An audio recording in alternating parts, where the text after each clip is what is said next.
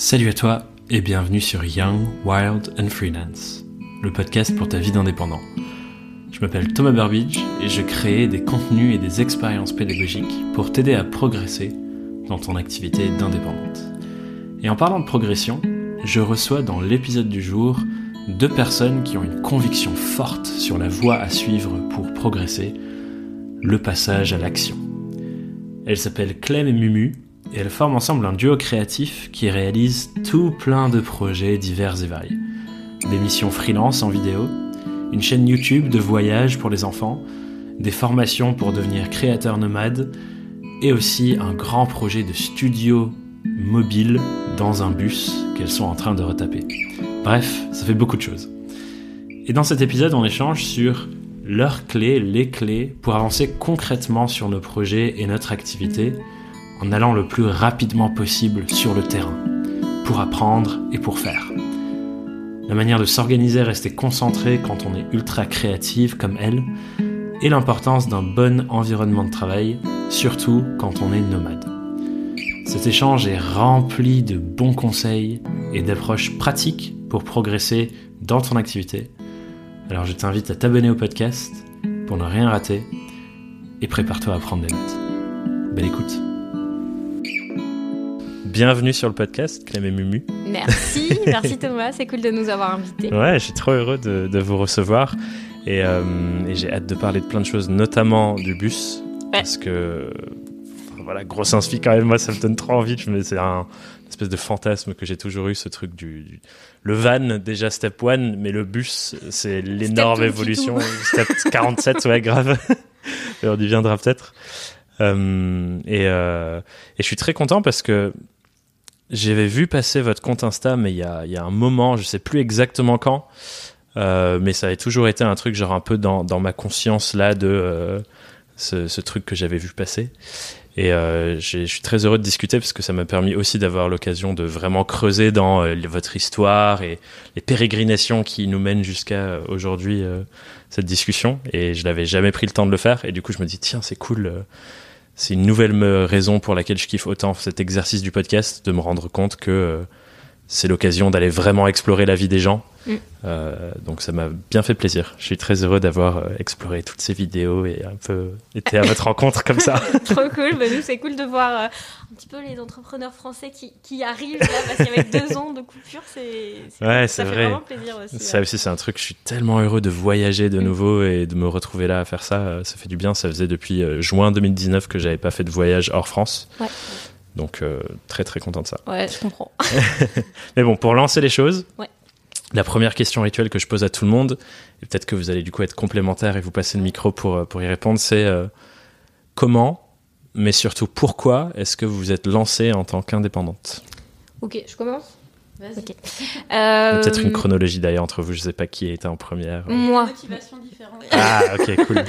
Euh, donc moi, je dirais que c'est depuis toujours en fait, parce que quand j'étais gamine, euh, genre, euh, je m'inventais des entreprises euh, déjà Ok. de base. J'étais déjà dans ma tête en train de me faire des entreprises. Puis euh, après, euh, j'ai toujours eu besoin de travailler avec des gens qui avaient confiance en moi. euh, ou dans un contexte où on avait confiance en moi et dans mes capacités. Genre, à un moment donné, on m'a mis dans un lycée privé hyper strict où on me laissait pas du tout mon, dire, mon indépendance. Mes résultats chutaient, ils m'ont remis en ZEP et ça a été nickel. C'est juste une question de, euh, tu sais, quand t'es euh, redevable d'un employeur, t'as une espèce de stress, je trouve, euh, Hmm, où tu peux vite être jugé, etc. hmm. Euh, déjà, il y avait ça. Ensuite, j'ai fait un stage, enfin plusieurs stages en entreprise pendant mon master. Et j'étais, c'est comme, je peux pas travailler en, enfin, en agence, ça a l'air vraiment pas top. Et pendant mes études, j'ai commencé à me lancer en freelance en troisième année. Parce qu'en fait, je me suis aperçue un jour en recevant un prospectus d'un mec qui avait fait des publicités et avec un détourage dégueulasse. je m'étais dit, si ce mec, il est payé pour faire ça, moi, je suis en master, j'ai quand même, enfin, je suis capable de faire mieux. C'est pas un diplôme qui va me dire, ouais, tu peux être euh, pro Hmm. ou pas. Donc, j'ai dit, bah, je vais pas attendre que mes études finissent, je vais me lancer en freelance. Hmm. Et en même temps, bah, je vais finir mon master, puis, bah, du coup, ça me permet d'avoir de l'argent qui rentre sans avoir bossé au McDo, forcément. Hmm. C'est c'est- euh, c'est quelle année, juste pour question, euh, ce moment où tu commences à tester à côté Je des pense études en 2008 que j'ai ouvert euh, ma, micro-entreprise en France. Ouais, je voulais voir si c'est. Parce qu'il y a eu une période où où moi je me suis lancé aussi à côté de mes études, où ça commençait à être de plus en plus médiatisé. Donc je voulais voir si c'était avant, tu vois. T'es plus jeune que nous. je Ouais, ouais, ouais, c'était genre 2015-2016. Ah ouais, ouais, non. euh, non, non, non, pas du tout. avant. À l'époque, j'étais un peu un ovni. Enfin, j'irais pas jusqu'à un ovni, mais beaucoup. En tout cas, dans mon école, ils formaient beaucoup à aller en agence. Ouais. Euh, parce que c'était la réalité du moment. Après, j'ai pas trop commencé actuellement, mais j'ai l'impression que ça reste comme ça, puisque les membres euh, de nos formations nous disent qu'ils apprennent pas ça à l'école et c'est Ouais, ça non, reste des c'est jeunes. Donc, euh, très, très peu. et Très après ça, du coup, bon, bah, c'était cool, mais j'ai eu une expérience bah, des premiers freelance où tu fais plein d'erreurs. Et après, en arrivant ici, j'avais décidé que je serais freelance. J'avais décidé que les choses se passeraient comme ça, comme ça dans ma vie. Et en fait, en arrivant au bout d'un mois, euh, j'ai eu un emploi genre de rêve qu'on m'a proposé. J'ai dit, Bon, ok, je vais faire une exception, c'est bon, je vais essayer. Puis le job était top, l'équipe était top, mais au bout d'un moment, euh, bah, le truc reprend le dessus où tu sais, t'as envie d'être freelance, t'as envie d'être Ouais. indépendant. Moi, mon indépendance, c'est vraiment le truc le plus important dans ma vie. Et du coup, bah, on est reparti en freelance. Puis voilà, après, il y a eu des périodes où j'étais en freelance à côté de mon job. J'ai repris un job. J'ai été à nouveau invitée à reprendre un autre job qui était un job très très cool aussi où j'ai dit ok ouais, mais euh, je- enfin, ça m'allait pas. et ouais c'est cet, cet éternel retour finalement à euh, Ah, mais là, c'est faire les choses comme là, toi ouais. tu, tu veux, quoi. Ouais, ouais. Repris à trois fois, mais je pense, comme tu dis là, c'est, ça y est, c'est la bonne. Ouais, puis je pense qu'après, une fois que tu as goûté et que tu aimes vraiment ça, Ouais. c'est.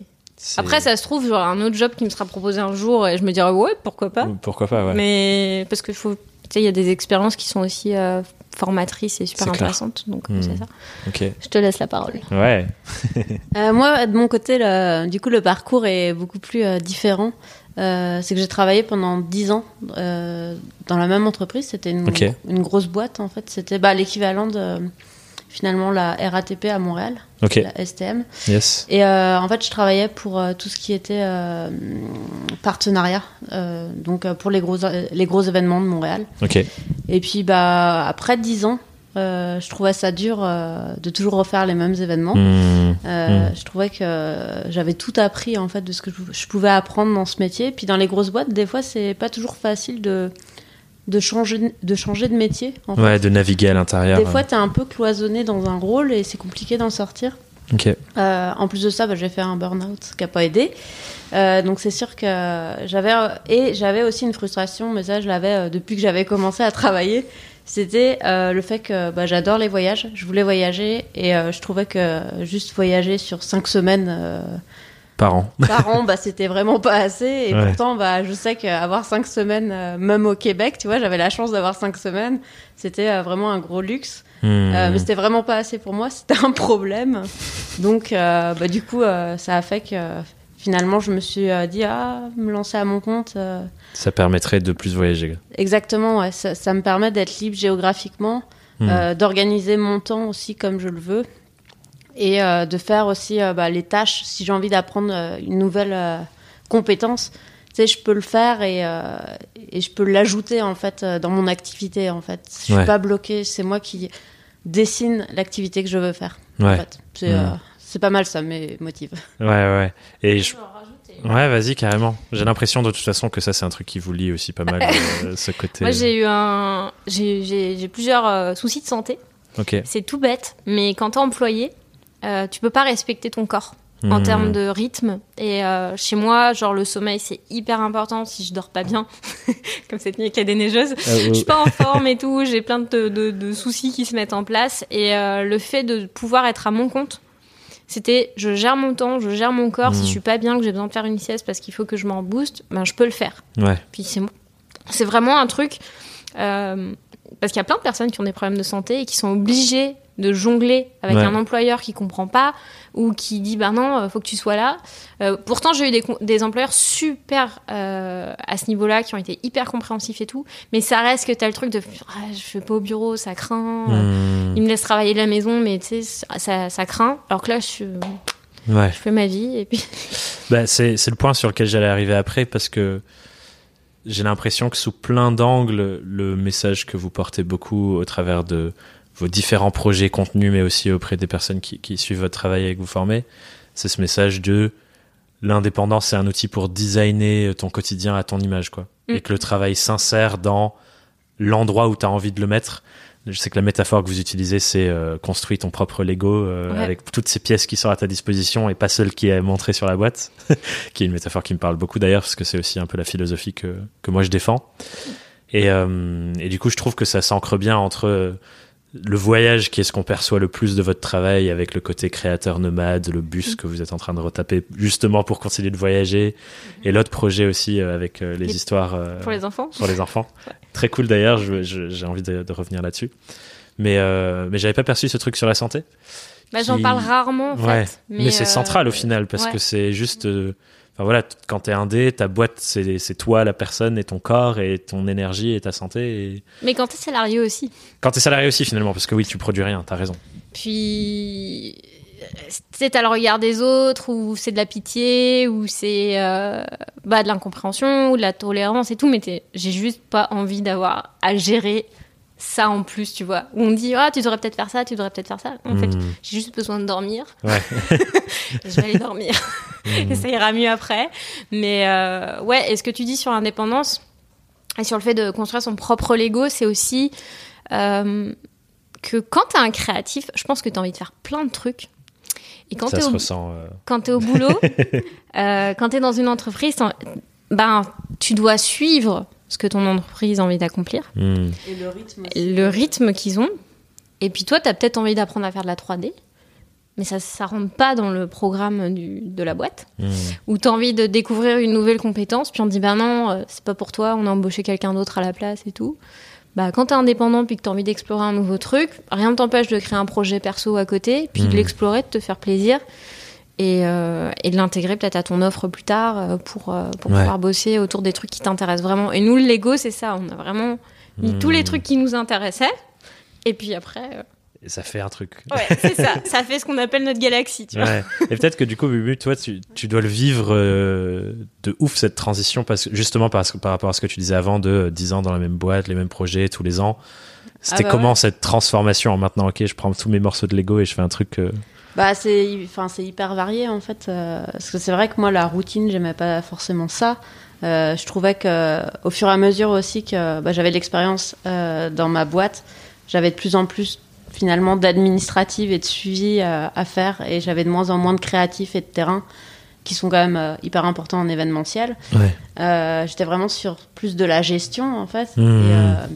et, et ça m'embêtait un peu alors que bah maintenant bah ça va être ça peut être de la vidéo ça peut être euh, de la création de contenu euh, enfin ça peut être euh, retaper un bus euh, ça peut être aller tourner un épisode des petits aventuriers en Islande en fait ça change tout le temps aussi et, Ouais. et c'est c'est ça qu'on c'est ça qu'on veut quoi Et je pense qu'on arrivera peut-être à un stade de, de la conversation, on parlera de comment vous faites pour gérer l'énorme diversité de toutes ces choses, parce que, comme tu le dis, si j'ai envie de tout d'un coup me jeter dans la 3D, et que pour l'instant, c'est pas encore, il n'y a pas encore la case dans ma boîte ou dans mon business qui dit la 3D c'est pertinent là, ça demande une certaine gestion. Mais peut-être déjà, la, la première question que j'ai envie de vous poser, c'est aussi, si on reprend la métaphore du Lego, je reçois ma boîte, j'ai tous les morceaux, et j'ai le dessin euh, sur la boîte de euh, voilà ce que tu pourrais ou devrais construire. C'est dur, je trouve, le fait de faire scission avec ça et de se dire en fait non, moi je vais prendre euh, une autre voie et construire sans modèle. Ce qui, je pense, c'est ce qui arrive à beaucoup d'indépendants. On les nous invite, moi c'est un message que j'adore porter, de dire c'est une page blanche et tu peux écrire et créer n'importe quoi. Mais c'est dur souvent de créer sans modèle, je trouve quand même. Et du coup, je suis curieux de vous, qu'est-ce qui vous a soutenu ou qu'est-ce que vous pouvez partager comme chose soutenante pour euh, réinventer des choses qui, qui n'existent pas encore finalement, parce que si c'est le reflet de notre unicité, on n'existait euh, pas avant. Donc, Alors euh, la première chose, c'est de faire quelque chose. hmm, La première chose, c'est. euh, je vais te donner un peu l'exemple de comment on a créé notre tout premier euh, projet. Enfin, notre tout premier non, parce qu'on en a eu d'autres, mais euh, celui qui était un peu marquant, c'est on est parti en tour du monde.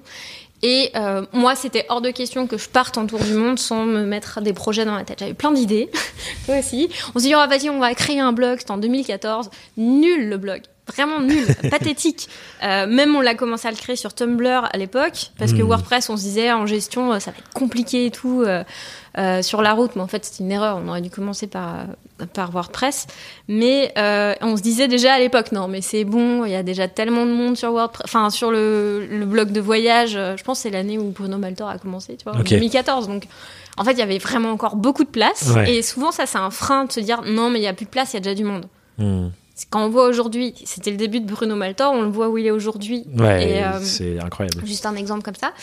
Euh, Par- parmi parce qu'on a vu une vidéo de lui qui disait qu'il avait commencé en 2014. Je me dis, voilà, c'est Nous c'est drôle quand même. Et euh, On avait l'impression que c'était bouché. on avait Ouais. vraiment l'impression que c'était bouché alors qu'il y avait encore des choses à faire. Et euh, donc déjà, c'est de te dire, ok, je vais commencer quelque chose, puis je vais l'explorer. Et Ouais. puis, euh, pendant le voyage, donc moi je bossais en parallèle, puis je voulais pas partir sans revenir avec un truc du voyage. Tu vois. Hmm. Et euh, on a commencé à faire le blog et tout. On se disait, ah, il y a un truc qui manque, tu vois. et On n'a pas un truc qui, qui, qui fait une différence. On est un autre blog de voyage Ouais. sur le voyage. Génial. Mais qu'est-ce qu'on apporte de différent Another travel blog. À un moment donné, euh, on se retrouve dans la forêt de Redwood. Euh, je dois faire une vidéo pour euh, mon neveu et ma nièce pour, euh, pour une, une occasion d'anniversaire. Puis là, je me dis, mais en fait, c'est trop cool. on devrait faire des vidéos pour les enfants sur le Mmh. voyage. Parce que, en fait, on parle aux adultes. Mais moi, j'adore les, les enfants, j'adore parler aux enfants. Il faut trop qu'on fasse ça. Puis après, je commençais un peu à explorer un nouveau logiciel. euh, je travaillais un peu sur. J'avais envie de m'intéresser au motion design et tout. Je me dis, mais en fait, je devrais animer un personnage qui me parle parce que j'ai l'air ridicule à parler toute seule dans les vidéos. Ok. Et j'ai quoi sur la tête? J'ai un bonnet, donc je vais faire un truc. Ouais, c'est le fameux bonnet animé des vidéos. de- C'est ça. Et après, de fil en aiguille, ce projet en amène un autre et t'explores, t'explores. Et puis, Hmm. euh, mais à un moment donné, il faut aussi s'arrêter sur un truc. Faut arrêter de tergiverser en disant, ah, faudrait que mon projet, quand je le lance, il soit parfait. Et si t'as envie de lancer un podcast, lance un podcast, il sera imparfait. Et puis tu vas l'améliorer progressivement, tu, tu vas trouver des occasions en plus et tu vas rencontrer des gens aussi. Hmm. Euh, c'est pour ça nous on appuie beaucoup sur les projets perso qui per- permettent de lier le perso et le pro, qui te permettent de rencontrer du monde, de faire des choses qui, que tu n'aurais pas pensé faire autrement. Hmm. Et euh, tu veux ajouter quelque chose là-dessus ou... Euh, ouais, bah. Ou peut-être un autre point. Ce que j'entends pour l'instant, pour euh, reformuler, c'est oser commencer, même si c'est pas encore la version. On se dit, ça y est, c'est ça euh, le projet qui va faire la différence Ouais. pour moi, et embrasser la réinvention constante. Quoi. En fait, à chaque fois qu'on a commencé un projet perso, euh, on n'était pas sûr que ça allait marcher. on était. Allez, on va tester, on verra. Ouais. C'est comme finalement la chaîne YouTube avec la conversion du bus Du van. scolaire. Ouais.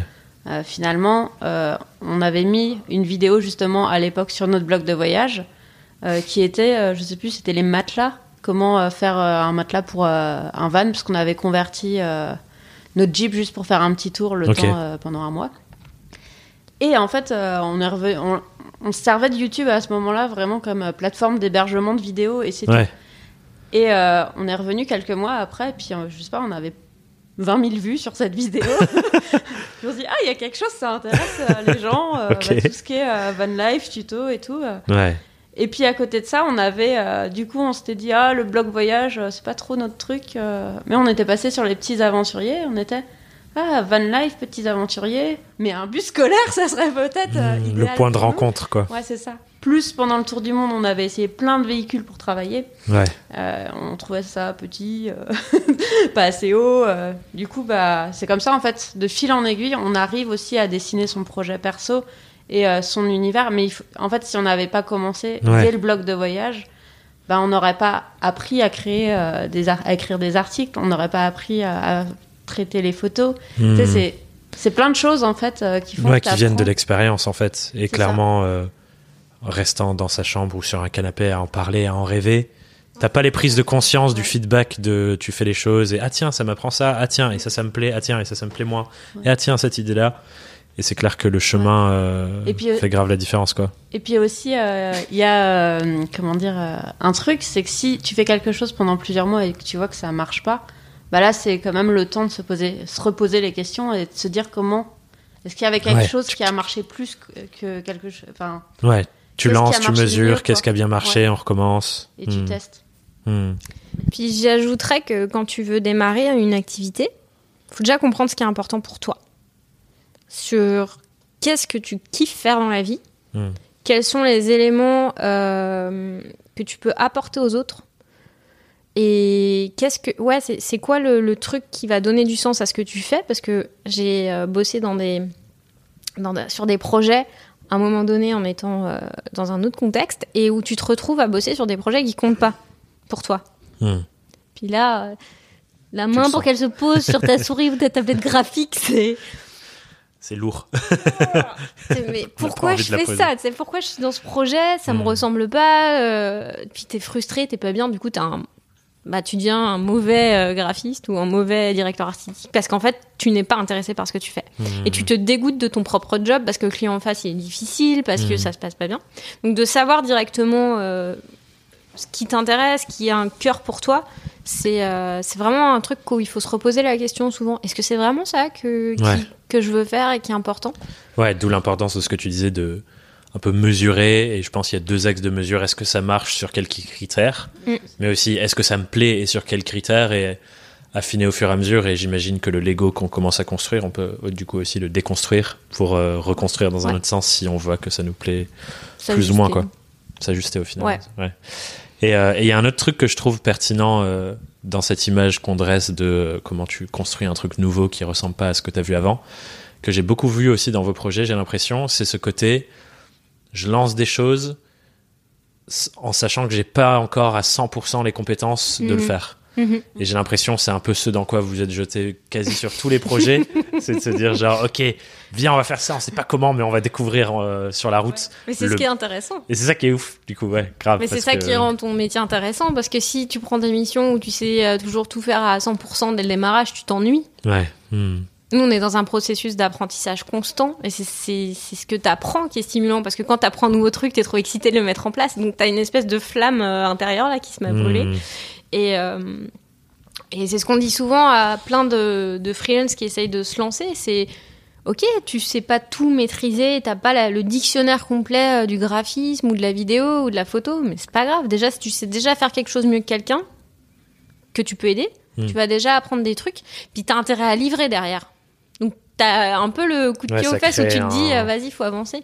Il y a un client pour qui j'avais commencé à, à travailler en 3D euh, quelques années avant, puis là il me propose un projet qui m'intéresse. J'ai passé le, le projet démarré en janvier, j'ai passé tout mon mois de décembre à bosser à fond sur le sujet Pour être au niveau. pour être euh, au niveau que je souhaitais, euh, pour euh, le livrer à la- de la Mhm. manière que je souhaitais. Euh, pas très français. En tout cas, pour ré- réussir à atteindre le niveau que je souhaitais avoir pour démarrer son projet. Ouais. Et puis, bah, ça te met un coup de pied aux fesses et puis tu progresses très très vite. Ouais, c'est clair. Surtout parce que c'est. Tu sais, il y a un espèce de principe de cohérence de je me suis engagé là-dedans et j'ai envie de tout donner.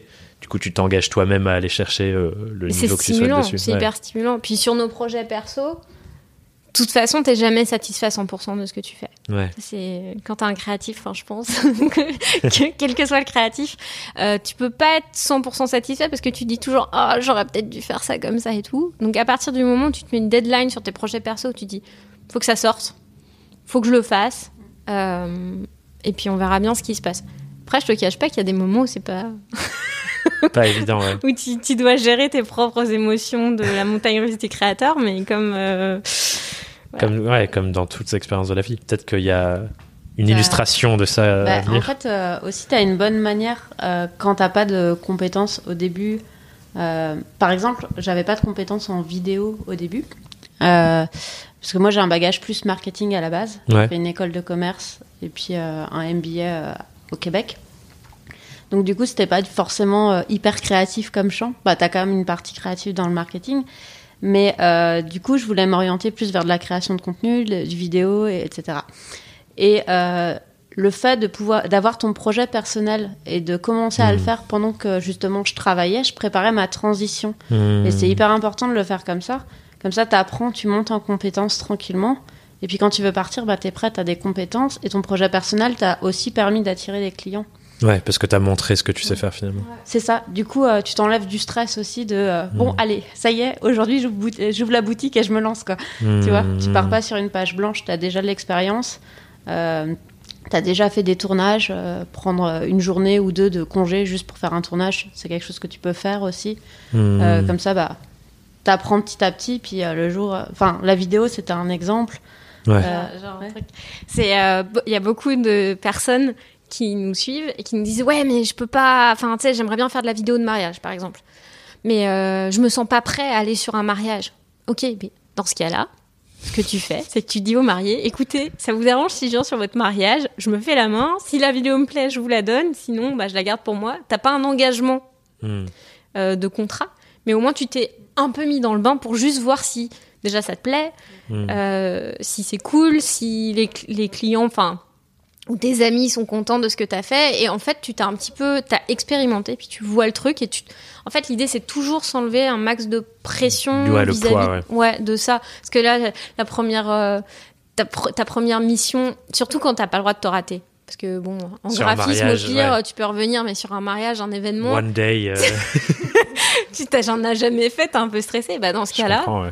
tu fais un truc où tu dis bah je fais ça, ça vous dit, j'essaye, si ça me plaît, je vous le donne, ça vous plaît pas, bah tant pis et puis voilà. Mais Ouais. au moins tu l'as fait, t'as testé. Et... Et tu peux même mettre le cadre de dire euh, prenez quelqu'un d'autre et vous, enfin et voilà. Et ouais moi, ouais, t'es en, second quoi, Ouais. en- ou t'es en troisième ou t'es en, Ouais, en backup, mais tu t'exerces pendant le truc.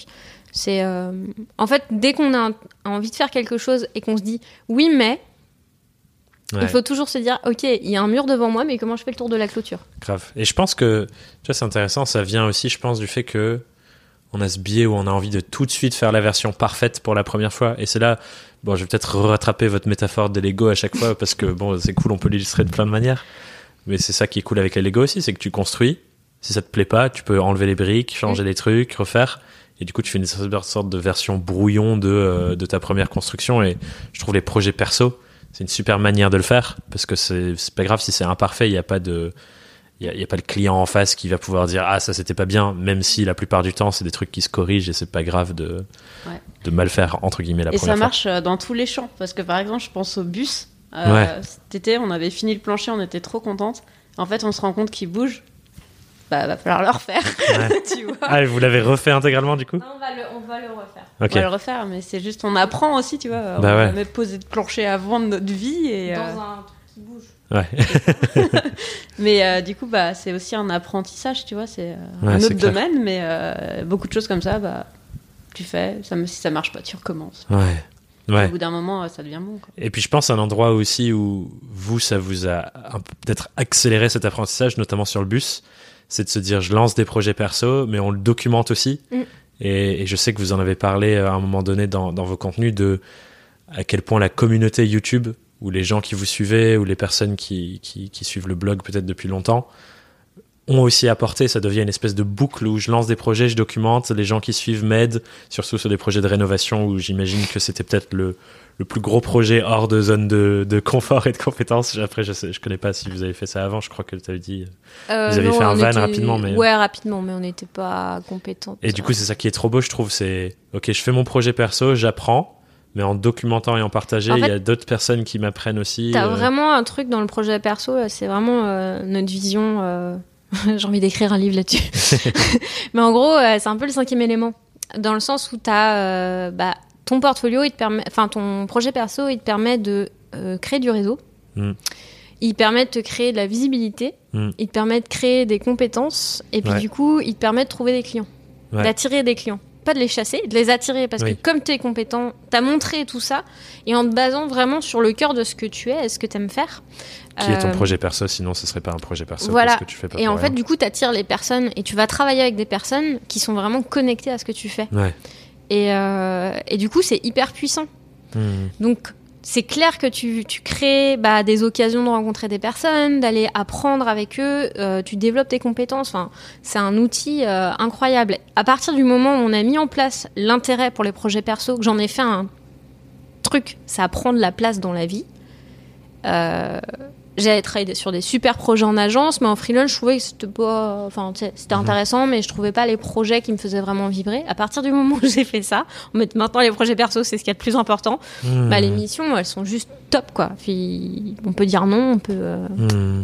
ça, ça change tout. Et du coup, c'est intéressant. on- ça va peut-être nous emmener sur le volet organisationnel. Ce que j'entends là, c'est que tu dis le projet perso où tu développes tes compétences, tu montres ce que tu es capable de faire et t'explores. Ça doit être le premier pilier que tu poses dans ta journée, c'est ça Ouais. Ok. Ton projet perso, il faut qu'il devienne ta priorité.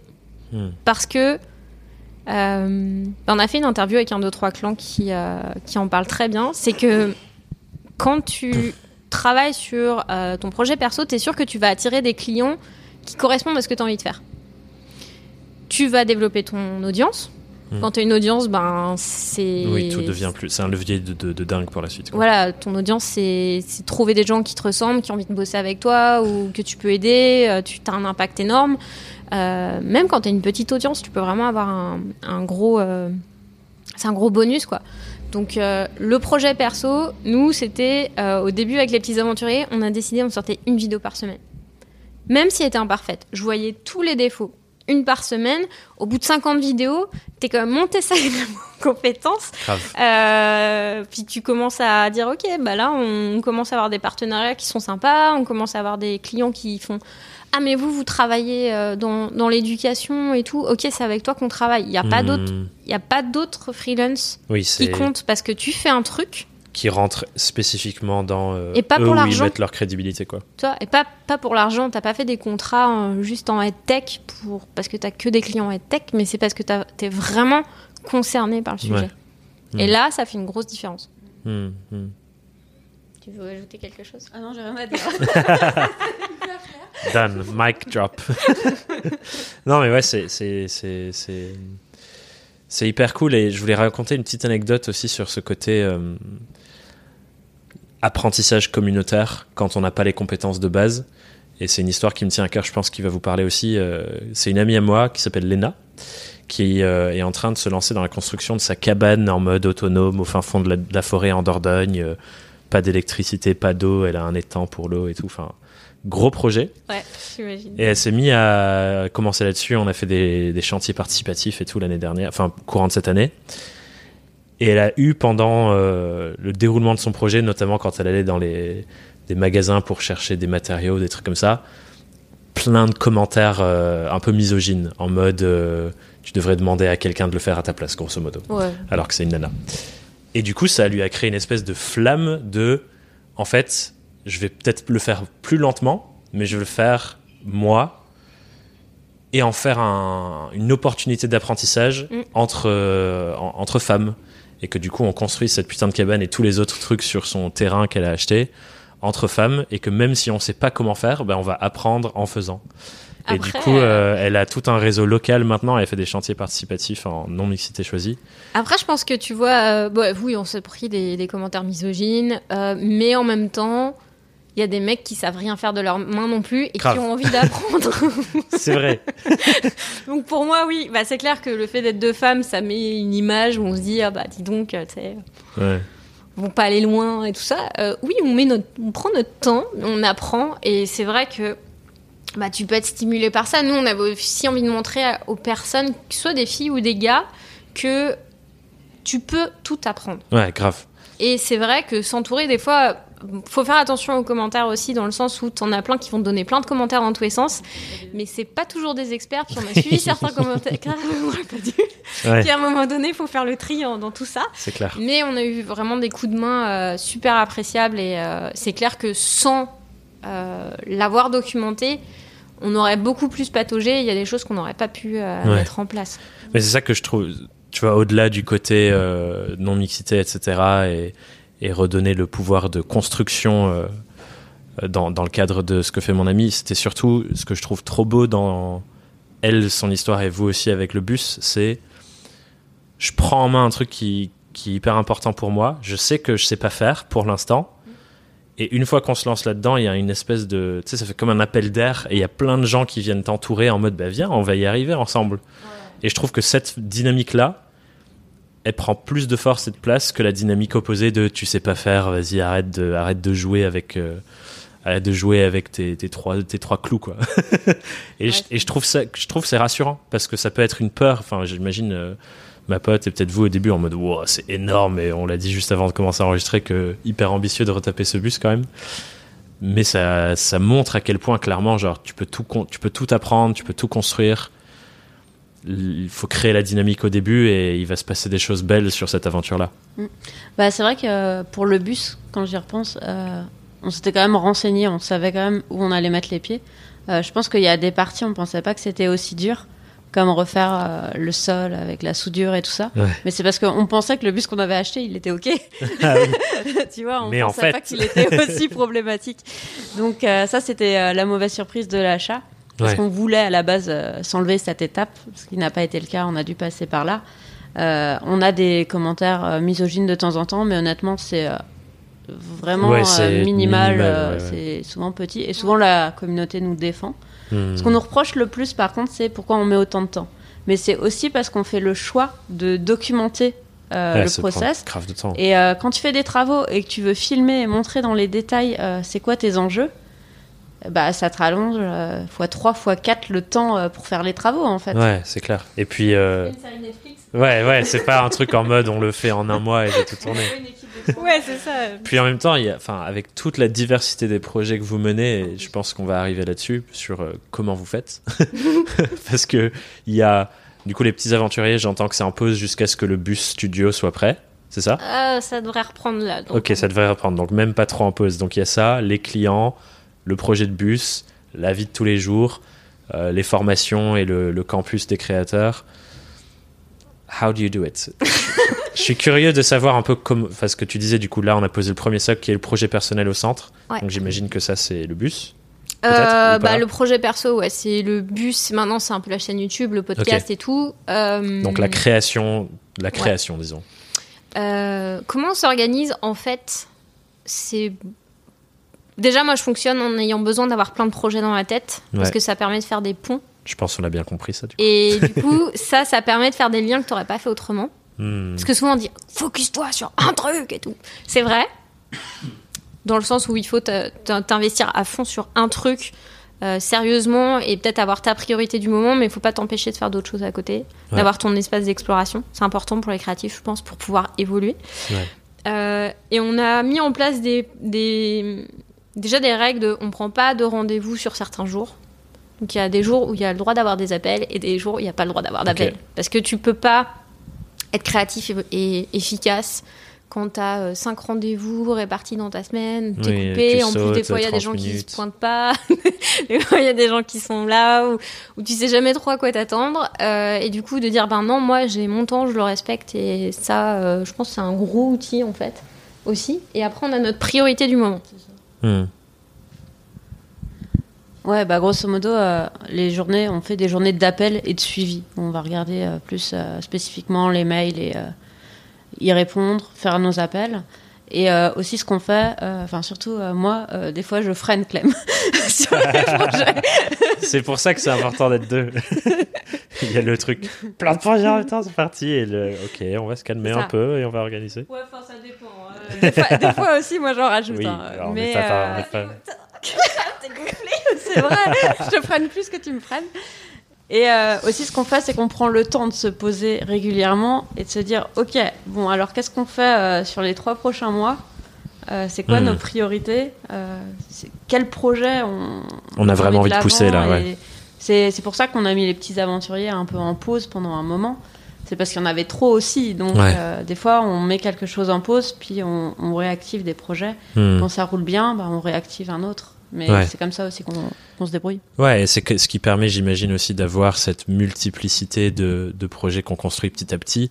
C'est juste pas tout en même temps. C'est comme du tempo, c'est une musique. Ouais, voilà, c'est ça. C'est une musique, à un moment Mm. donné, t'es sur un truc. Parce qu'après, quand tu fais trop un truc, Ouais. je sais pas comment ça fonctionne pour tout le monde, mais au bout d'un moment, euh, t'as besoin. Ouais, bah, comme tu disais, euh, t'as besoin de ton espace d'exploration et toujours Ouais, cette espèce de bulle d'air pour aller explorer d'autres choses et Il y a des moments, on va faire une vidéo par semaine sur YouTube, on va se donner à fond là-dessus, mais au bout de, je sais pas moi, 20 semaines, c'est bon quoi. Enfin, t'as envie de d'un petit peu de variété, d'ouvrir d'autres champs. Euh, t'as un contrat qui rentre qui est super cool sur lequel tu t'éclates, bah, c'est lui qui passe en premier. Voilà. ouais. T'as des moments aussi importants. Puis tu as, aussi le- un petit peu de- des fois de la saisonnalité dans les projets. Euh, par exemple, le bus, euh, on fait quand même beaucoup plus l'été. On est beaucoup plus actif l'été, on y va beaucoup plus parce que c'est plus facile euh, Ouais. au niveau des températures, euh, il pleut moins, etc. C'est plus simple, mais c'est pareil pour tout ce qui est activité vidéo. On a beaucoup plus de contrats vidéo à partir du printemps jusqu'à la fin de l'octobre. On en a moins l'hiver, puis on court moins après les contrats en extérieur en hiver. Donc, Ah bon Curieux. ouais, Ouais, c'est ça. Ok.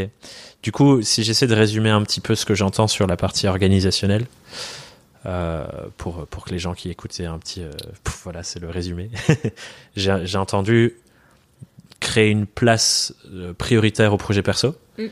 et garder un espace vraiment privilégié pour ça parce que c'est là où on va apprendre, on va pouvoir montrer vraiment le cœur de ce qu'on a envie de faire et donc potentiellement attirer des gens qui nous veulent travailler avec nous pour ça. Mhm. Euh, et aussi cet espace d'exploration qui clairement je pense est hyper important. Euh, moi je le ressens aussi dans ce que je fais. euh, lancer des nouvelles choses, expérimenter des nouvelles choses qui sortent un peu de l'ordinaire où on peut mettre voilà, son investissement créatif à l'intérieur et réinventer. Et, et je vois qu'il y a un, un endroit où c'est cool de le faire aussi, c'est même sur les projets de longue haleine, essayer de réinventer. Moi, c'est ce que j'adore, notamment avec le podcast. Toutes les saisons, je me pose la question, ok, qu'est-ce que j'apporte un peu nouveau cette fois-ci? Et là, du coup, c'est le fait de le faire sur la route, en voyage. C'est la première fois que, du coup, euh, je voyage et j'en profite pour faire une saison en présentiel et tout. Et du coup, je me dis, ah, ça, ça, Ça- ça ouvre un truc, tu vois. Ouais. Et, euh, et j'entendais aussi le côté hyper important, et je vous rejoins à fond là-dessus. Et je serais curieux de savoir si c'est les mêmes jours pour toutes les deux ou Ouais. pas, et si vous gérez tout à deux. Les jours dédiés à euh, deep work, on avance sur les projets et on est dans notre bulle créative. Et les journées, on peut le faire par demi-journée, j'imagine aussi. Plus sur, ok, j'interagis avec les clients, je gère la partie un peu moi et le monde extérieur, quoi. Euh, Il y, a, un autre point que j'ajouterais sur l'exploration, parce que faut faire attention aussi, euh, c'est quand t'es multipote et tout, multipotentialiste ou que t'es hyper euh, dispersé. Moi, il y a un truc qui m'a vachement aidé parce que je commençais beaucoup de projets perso, puis je les finissais pas. Hmm, C'est euh, c'est te dire, bah déjà, je le dis publiquement, comme ça, je suis obligée de le finir. Et l'autre truc, c'est que bah, tu peux avoir plein de projets qui, qui te popent dans la tête. Donc déjà, s'il reste longtemps dans ta tête, c'est qu'à un moment donné, il faut qu'il se fasse. Mais il faut être capable aussi, à un moment donné, d'écarter ce qui va pas te permettre d'aller là où tu veux. hmm, Te dire, ok, ce projet perso, il me fait trop triper, mais est-ce que vraiment, ou le projet client qui rentre et tout, hein, s'il y a une nouvelle distraction, se dire, ok, je me suis tracé une route, est-ce que ça va me permettre d'aller vers ça, ou est-ce que je suis en train de bifurquer vers un truc qui va pas me plaire au final Ouais, d'où Et- l'importance d'avoir de la clarté aussi Ouais. sur euh, c'est quoi, euh, c'est quoi la suite, quoi. Ouais, c'est ça. Hmm. C'est important et de se poser les bonnes questions, parce que pendant longtemps, ça a été vraiment un truc qui me qui me prenait la tête quoi j'avais trop de trucs dans la tête Ouais, et en fait maintenant c'est fa- facile c'est de se dire ok non ça sert c'est plus clair. ça sert à rien. Et si ça fait un an, deux ans que j'y pense, ben. Ouais. Je vais, euh, je vais dire à Mumu, on le fait. Mumu va essayer de freiner, mais il n'y a pas que parce qu'elle veut me freiner, c'est parce que Ah, ça y est, t'as vous tes petites peurs. mais euh, c'est comme euh, bah, le sommet qui aura peut-être déjà eu lieu quand, Quand ça quand ça va être sorti. Mais ça fait deux ans que je me dis, il faut qu'on le fasse. Le podcast, ça faisait deux ans que je me disais, il faut qu'on le fasse. Et au final, euh, bon, si ça fait deux ans que tu te le dis, c'est que là, faut Oui, c'est peut-être euh, c'est peut-être pas une idée croquette euh, C'est ça. qu'il faut qu'elle C'est un laisse. truc où je sais que c'est pas forcément une mauvaise idée, en tout cas d'aller explorer ça. Ouais. Et peut-être que effectivement ça évolue et ça ne devient plus juste another travel blog, mais autre chose. Ouais, c'est ça. Exactement. Et tant qu'on est du coup sur ce côté euh, savoir où on va, peu- qui illustre un peu comment tu filtres entre ces projets aussi, je serais curieux de savoir pour vous, notamment sur le côté environnement de travail, parce que pour, euh, pour bien vivre le fait d'avoir tous ces projets, moi je vois que c'est un truc euh, qui pour moi fait une énorme différence dans comment je pense mon environnement de travail et mon environnement de vie finalement. Et vous, avec le voyage qui est autant au centre, je sais que le bus, c'était aussi un enjeu pour vous de vous dire comment je fais pour avoir un espace où je me sens confortable pour bosser et produire tout ce que j'ai envie de produire. Et on voit sur certaines de vos vidéos, euh, notamment la première vidéo sur YouTube, il y a des moments où on voit des petits aperçus de vous deux qui travaillez dans des environnements genre pas du tout, pas du tout propices au travail. Et je me dis, ah, ah, je sais d'où ça vient le fait de vouloir du confort. Et, Voilà. et je pense que c'est un truc pour les, tu vois, quand t'as ce côté, j'ai envie de voyager, j'ai envie de créer en même temps, et j'ai envie de créer mon Lego euh, bizarre euh, qui ressemble à aucun autre et qui incorpore voyage et travail en même temps. C'est dur, quoi, de- d'être dans le bon environnement pour bosser. Même là, moi, je le vois. Mm. Quand je sors d'ici et que je suis dans le café et que je suis tout recroquevillé sur mon ordinateur, VS quand je suis chez moi avec mon, mon bureau qui monte et qui descend et que je me sens trop bien, ça a rien à voir et je suis plus du tout dans le même flux de travail, quoi. Bah, en fait, quand on a fait notre. euh, Moi, ma première expérience digital nomade, c'est quand je suis arrivée ici au Québec en 2011. Et à l'époque, euh, Je savais pas que c'était ça. quoi. Oui. Après, euh, on est parti en tour du monde. Pareil, j'avais aucune idée de ce que c'était, mais on s'est dit, ok, moi j'en ai marre de bosser en agence, j'ai envie de partir en freelance, j'y vais, je m'en fous. Et, puis- Ouais. et, euh, ce qui fait que je me retrouve sur la route dans des vannes. Dans des vannes, hein, pas, pas, même Ouais. pas dans un café, parce qu'au milieu de l'Australie, t'as pas de café. Complètement. Bah, il y a des scènes dans la vidéo où on voit euh, Bumu qui, qui conduit et toi à côté sur ton ordi comme ça. ça, là, euh, en plein milieu du 800 désert, ça va se de demander route, est-ce qu'il y a internet là même? euh, Non, j'ai téléchargé tous les trucs dont j'avais besoin avant de prendre Ouais, la route. pour bosser, ouais. pour bosser. Euh, donc, fallait vraiment beaucoup anticiper. Après, on spotait les, les endroits sur, euh, sur euh, Wikicamps pour voir où est-ce qu'on avait un potentiel de Wi-Fi ou de capter un tout petit peu pour faire des transferts de fichiers. Puis à l'époque, transférer un giga de fichiers, c'était énorme. Mais ça coûtait Ouais. super cher. Et c'était vraiment hyper galère. J'ai bossé assis sur une glacière après avoir cueilli des pommes Ouais, toute la journée. Tu on fais va 10 dire. heures de pommes et à la fin de la journée, t'es en train de designer un truc pour le Cirque du Soleil sur ta glacière et t'es en mode mais qu'est-ce que je fais Ouais. En plus, il faisait trop, enfin, soit, soit trop froid, soit trop chaud, vraiment. Ouais. quoi. De- on est passé de à 10 sur la glacière en, en, en manteau de ski et tout à euh, 50 où euh, Ouais. on était, on Tu cherchait crames. la moindre coin d'ombre. Puis quand t'es dans cette dynamique-là, puis j'étais partie vraiment en mode, j'ai fait ce qu'il fallait pas faire en freelance, c'est-à-dire partir sans. J'avais des clients dans le, dans le sac à dos, mais j'avais pas assez de clients pour avoir la tranquillité d'esprit de me dire c'est bon, Ouais. relax. T'as pas besoin de te stresser. Dans ces cas-là, tu prends des clients vampires, tu fais des trucs qui vont pas, tu, tu fais tout ce qu'il faut pas. Ouais. Et en plus, il y avait ce stress-là de faut savoir où on va dormir, qu'est-ce qu'on va manger, est-ce qu'on est en danger ou pas. Euh, parce que quand tu es sur la route, ben, tu sais jamais trop où t'arrives. Et puis, euh, moi, je suis, je suis quelqu'un qui flippe facile. Et le confort, quand je suis revenue à Montréal après avoir vraiment beaucoup bougé, ça a été ok en fait. Se lancer en freelance, c'est pas si compliqué. Ça se fait bien. Quand euh, t'es bien confo, ça va. Et euh, mais pour moi, c'était plus possible de faire des voyages euh, bah, où on bougeait tous les jours quasiment Ouais. tu gères tes clients. euh, et j'étais en mode, on a pris le, le van qu'on appelait Maximo Leveau. Là, on pouvait tenir debout, on avait vraiment une table sur laquelle je pouvais bosser. Et j'étais, ah ok, c'est cool. Déjà, il y a un endroit où on peut bosser en Ouais, et ça mouvement. change un petit peu, quoi. Euh, et après, on s'est dit, bah, le bus, c'est vraiment l'espace dans lequel on va bosser, dans lequel on va être bien et on va être efficace. Hmm. Puis il y a aussi une question de, temp- euh, de tempo. Parce que quand on était en tour du monde, euh, moi j'étais plus en année sabbatique en fait. Euh, Ouais. J'avais pas encore d'activité de freelance. Sais, justement, j'étais sur le projet personnel du blog de voyage, etc. Mais euh, j'étais pas freelance comme Clem. Et du coup, moi j'avais envie euh, bah, de faire un maximum de choses, de voir un maximum de choses. Hmm, donc Alors le décalage entre. euh, ouais. Du coup, on bougeait beaucoup euh, parce qu'il fallait composer pour que je sois contente.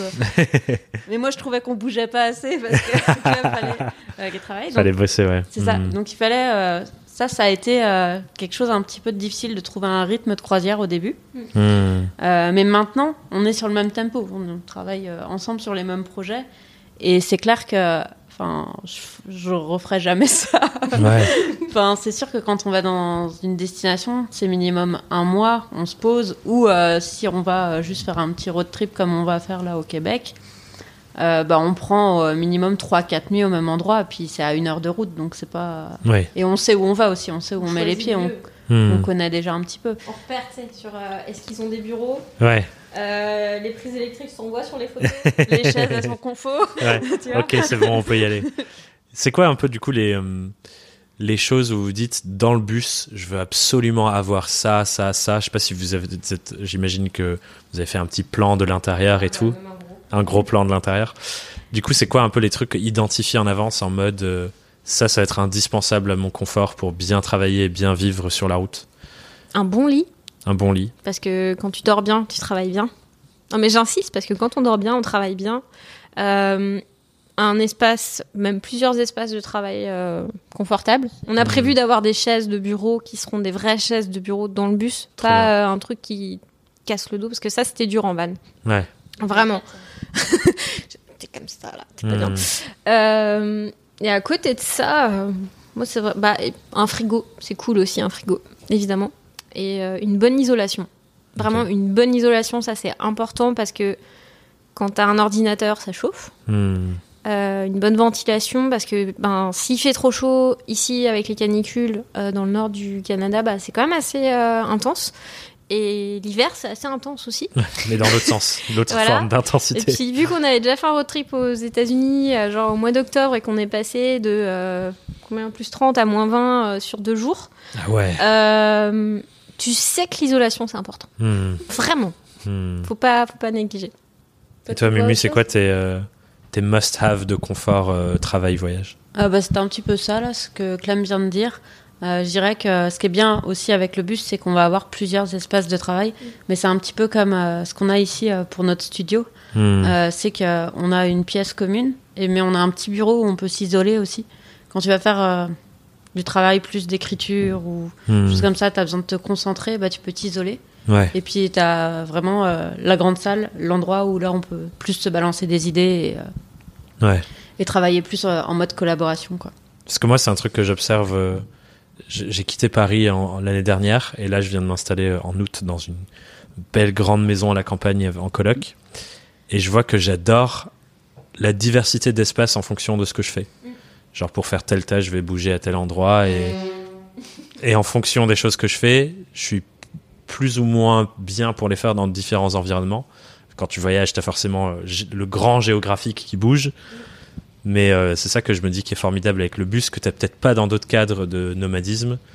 C'est qu'il y a vraiment l'espace pour construire différents espaces quoi, à l'intérieur. Ouais.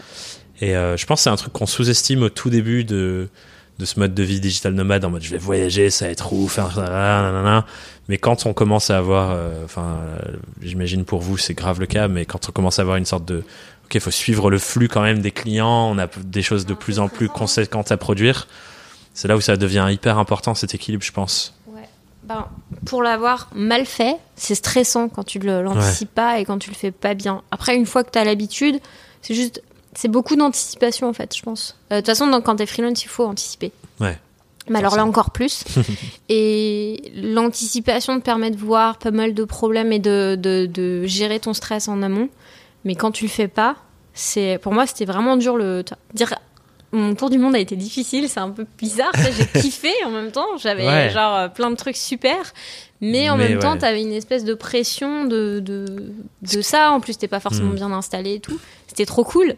Mais maintenant on essaye d'être un peu plus. euh, Ce qui défait l'objectif en plus, tu vois, c'est c'est dommage de se dire je vais être dans des paysages incroyables, dans des pays où j'ai vraiment envie d'explorer les choses, mais de pas réussir à être 100% dedans parce que t'as mal anticipé la charge de travail que ça allait être et l'espace mental que ça allait te prendre. Et Ouais. Je pense que c'est pas l'objectif de quelqu'un qui se dit j'ai envie d'être digital nomade et Non, faut, avoir le faut Lego qui vraiment prend ça bien en le compte, préparer mais- et puis après euh, bien préparer ta transition au freelance aussi ouais, pour avoir la tranquillité d'esprit de pas être en mode de, ouais, tout truc, à rien tout d'un coup quoi. ouais. Mm. Puis surtout que tu, tu peux un peu anticiper tes coûts euh, en amont. Puis en plus nous on a eu l'intelligence de faire tous les pays qui coûtaient le plus cher.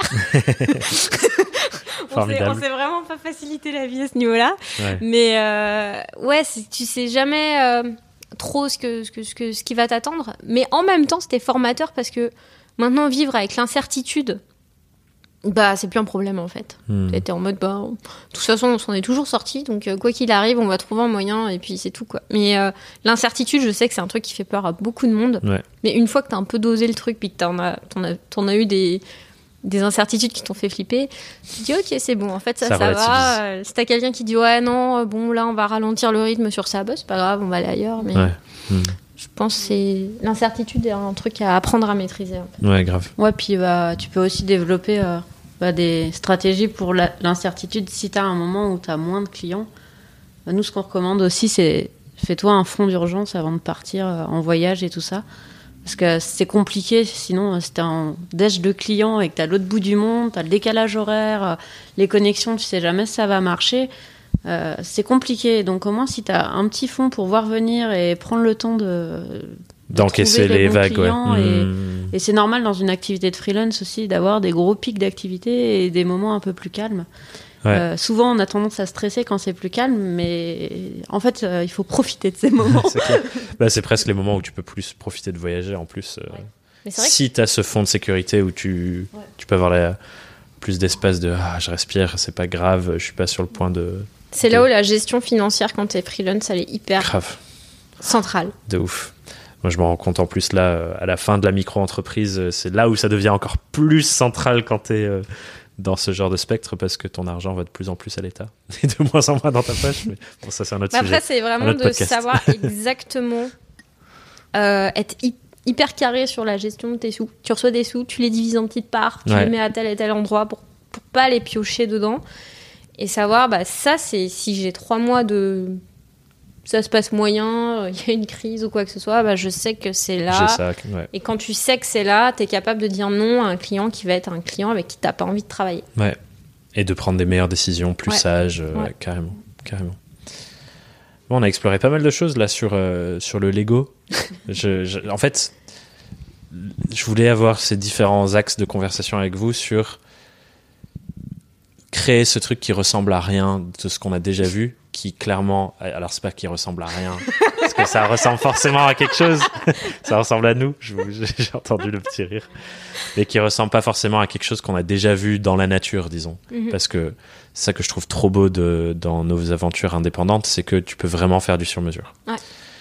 Et il y a plein de, il y a plein de facettes à ce sur-mesure. Il y a ce qu'on a dit sur euh, les différents projets, sur comment tu te positionnes, qu'est-ce que tu fais vraiment pour tes clients et d'aller euh, sur un, un truc qui te ressemble vraiment là-dessus, au travers de tes projets perso, comment tu organises ton temps et ta géographie et ton environnement de travail. Enfin voilà, ça prend en compte tout ça. Donc je suis ravi parce qu'on a un peu dansé entre euh, tous ces différents sujets.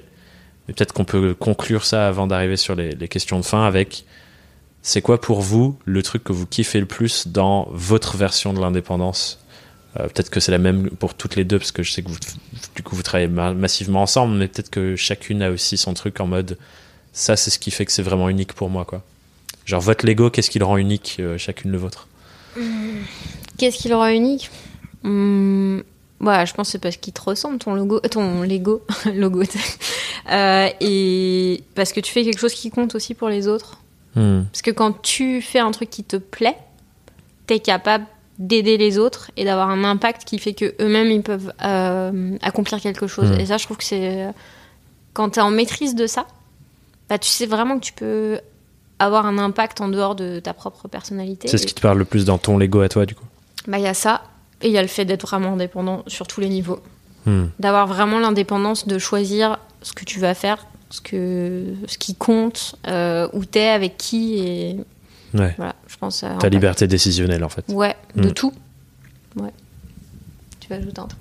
T'as pas mal euh, bien résumé. C'est sûr que ouais, la, la liberté euh, bah, de, de voyager, de choisir ses projets, euh, de reprendre son temps quand t'as, quand t'as besoin aussi, c'est hyper important. Mais c'est vrai que euh, c'est aussi hyper enrichissant de transmettre aussi euh, Hmm. bah, la, la connaissance, ce que tu, ce que tu connais. Euh, tu peux transmettre ton expérience, ce que tu apprends et tout. C'est euh, bah, hyper euh, enrichissant, quoi. Tu- Hmm. Trop bien. vraiment- Je rajouterais peut-être le mien, ça ça vous va que je Ouais, rajoute ouais. Bon, c'est mon podcast, je fais ce que je veux. non, j'allais dire, moi, ce qui. Si je regarde mon Lego à moi, je pense le truc qui me donne le plus de plaisir, en tout cas en ce moment, cette année, c'est que j'ai une plateforme avec mon travail pour mêler tous les sujets qui m'intéressent.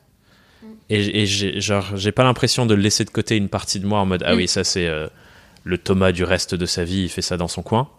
Mais de vraiment avoir un espace privilégié dans ce que je fais où tous les sujets qui m'intéressent ont du sens et apportent de la valeur. Et ça, je trouve que c'est vraiment hyper enthousiasmant pour moi euh, d'avoir réussi à construire un truc où euh, il y a tout, tout mon être à l'intérieur. Quoi. Ouais. Donc voilà, ça c'est ma réponse. Bah, je suis assez d'accord avec toi. Euh, Depuis qu'on a fait cette espèce de, de galaxie, il faut faire attention avec la galaxie pour pas mêler tout le monde. Oui. Parce que souvent on nous dit ah mais finalement vous faites quoi? Euh, Oui. On va choisir l'axe en fonction de. Mais c'est clair que d'avoir la possibilité de construire quelque chose qui te rend euh, épanoui au quotidien sur tes différentes facettes de personnalité, tes envies et tout, c'est bah tu te sens pas frustré en fait. Ouais, ouais. On va arriver du coup sur les petites questions rituelles de, de fin de discussion. Vas-y. La première, c'est si vous étiez face à une version du passé de vous, premier jour d'indépendance, donc peut-être que là on va remonter euh, aux tout premières expérimentations à côté des études, qu'est-ce que vous vous diriez à vous-même? Et du coup, on va peut-être faire une réponse chacune. Du coup, euh, Euh, qu'est-ce que tu dirais à Clem du passé? Je lui dirais, lis des livres, euh, forme-toi à Mhm. l'entrepreneuriat dès maintenant. Ok, Attends pas euh, et concentre-toi sur tes projets perso. ok, C'est Deux choses que je lui dirais. trop bien. mal ça. Euh, moi, je dirais. euh, Essaye de pas te laisser influencer par non. ces réponses. euh, je dirais, euh, stresse pas autant, ça va bien se passer aussi. Et euh, t'es prête en fait. Parce que euh, de me lancer, j'ai trop, euh, trop tardé avant de me lancer aussi. Hmm, Ce qui a sans doute euh, aussi euh, mené au burn-out. hmm. Euh, mais euh, du coup, le fait de pas euh, retarder excessivement, euh, je pense, et de pas stresser aussi, de pas angoisser par rapport à ça. Tu penses c'est quoi qui t'a fait retarder excessivement? Genre c'est quoi les facteurs qui font que tu t'es pas lancé au- à la première vague d'élan mais, mais plus tard? Euh, bah, je pense que c'était euh, la peur euh, financière. Hmm, Déjà, c'est quand même une grosse peur, euh, peur de pas euh, avoir euh, assez de clients. Euh, mais euh, c'est quoi le seuil en fait? Finalement, t'en avais trop. C'est ça. Donc, euh, Ouais. au final, euh, c'était des peurs, c'était beaucoup d'anxiété de se dire, euh, mais là, je vais être toute seule, quoi. J'ai pas euh, un salaire qui tombe. euh, surtout, en plus, ici, c'était toutes les semaines, tu vois. ouais. Donc, euh, tu perds ça, en fait. Et, euh, et euh, bah, ça faisait peur. Et euh, ça, ça me stressait énormément. J'étais énormément anxieuse vis-à-vis de ça. Qu'est-ce qui t'a que ça apaisé s'est super bien passé. Ouais, bah ouais, souvent c'est des projections qu'on fait, de... on voit le pire quoi. Ouais. Qu'est-ce qui t'a apaisé du coup au moment où tu t'es lancé pour de bon Sur ces deux sujets? bah Déjà, je me suis lancée, mais j'avais quand même Clem qui avait beaucoup d'expérience. Ouais. Donc, être entouré, avoir dans ton réseau euh, quelqu'un qui est euh, entrepreneur, qui, euh, qui peut te rassurer aussi, qui, euh, qui vit aussi les mêmes choses, euh, qui connaît ces peurs-là. euh, ça aide parce que moi, je viens d'une famille où euh, il n'y a pas du tout d'entrepreneurs, d'en- d'entrepreneurs, et euh, ça me faisait peur. Du coup, ce côté-là, et euh, je voyais bien, même quand je parlais un peu de ce projet, il y avait un peu de l'incompréhension et de la peur, tu vois, de mes parents. Ils avaient trop peur. Ils étaient, mais qu'est-ce qui est fou? Non, non, non, non, surtout pas. C'est ça. Ouais, Mais, euh, classique. Du coup, ça vaut pas la peine de se rendre malade ou d'attendre d'être malade pour partir, Pour y aller. quoi. Parce que Hmm. toi, c'est ça, t'as Ouais. fait le switch parce que t'as.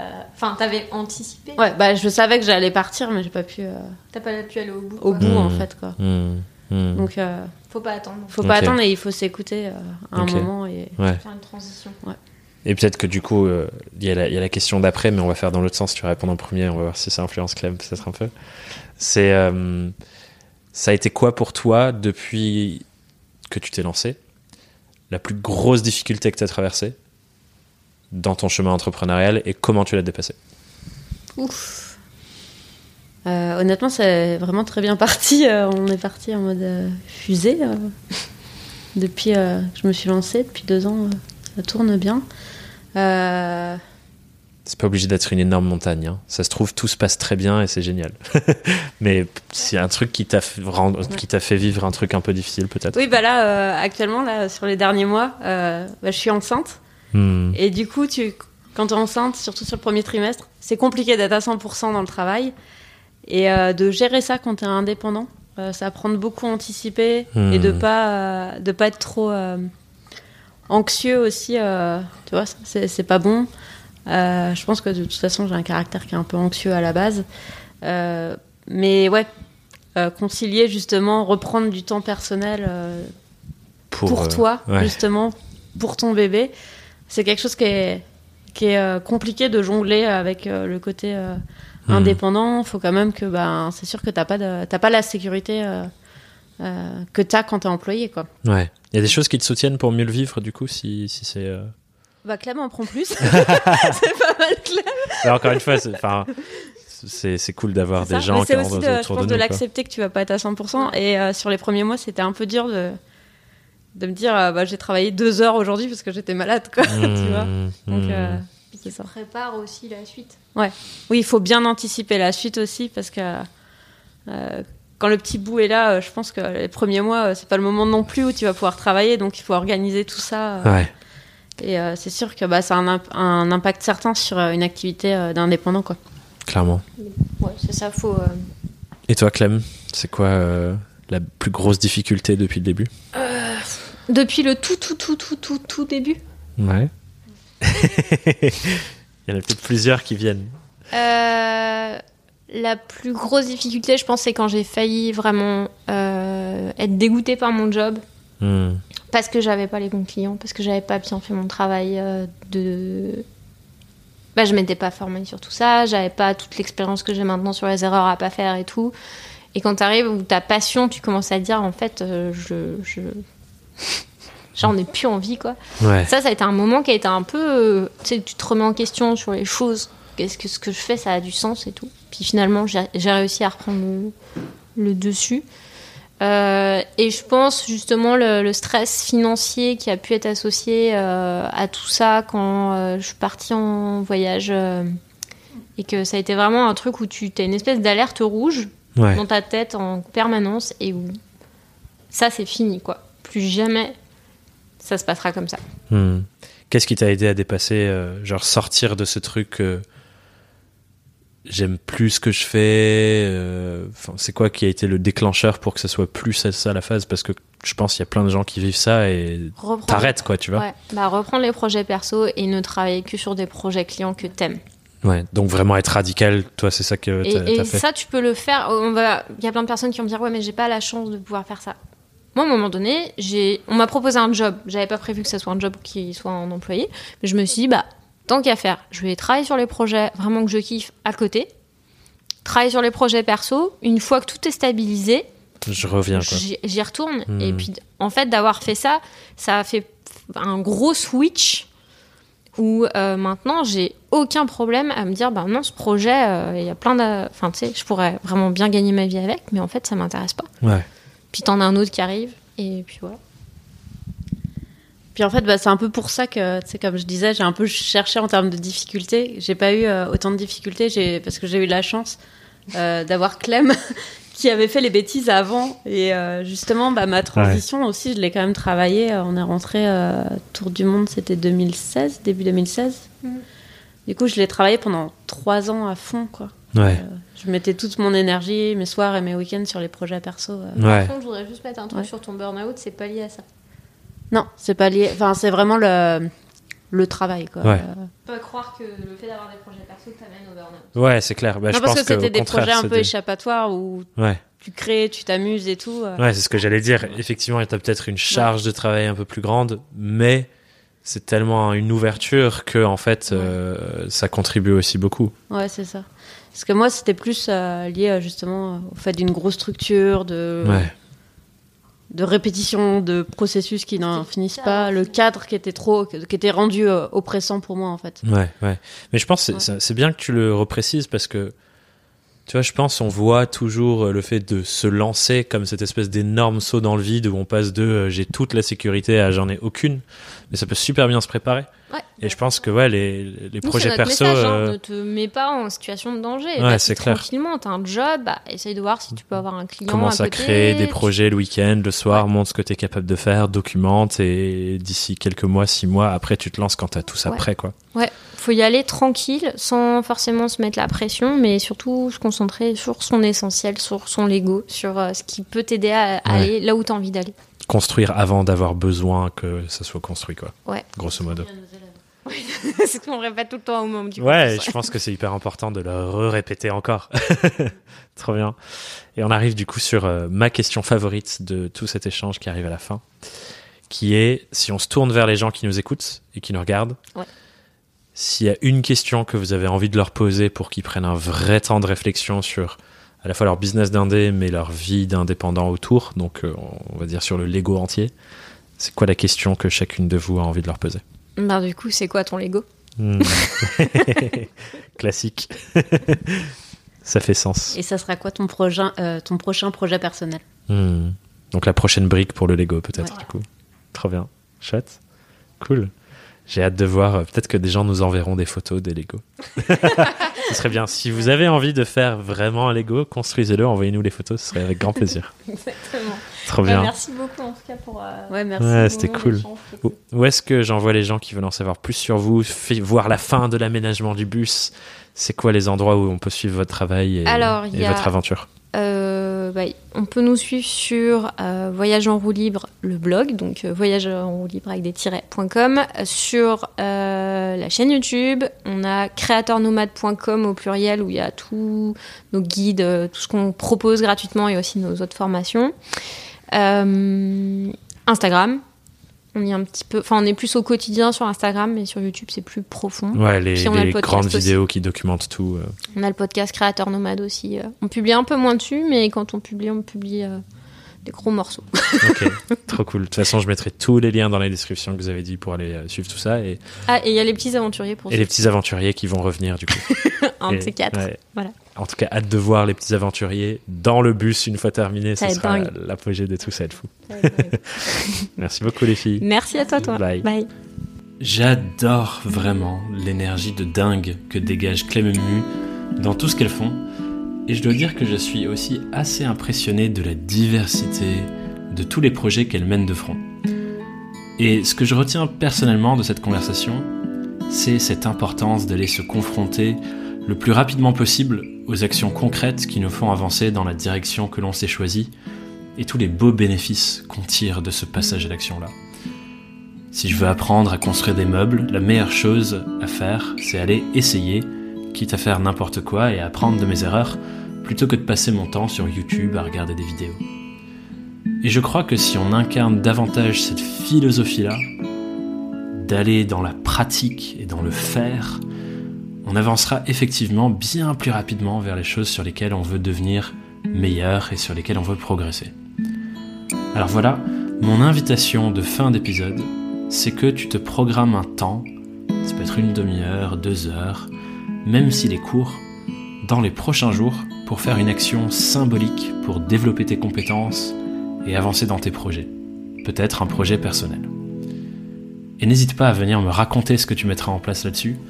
De mon côté, je pense que je le ferai très certainement dans une prochaine édition de ma newsletter où je documente tous mes apprentissages sur l'aventure indépendante.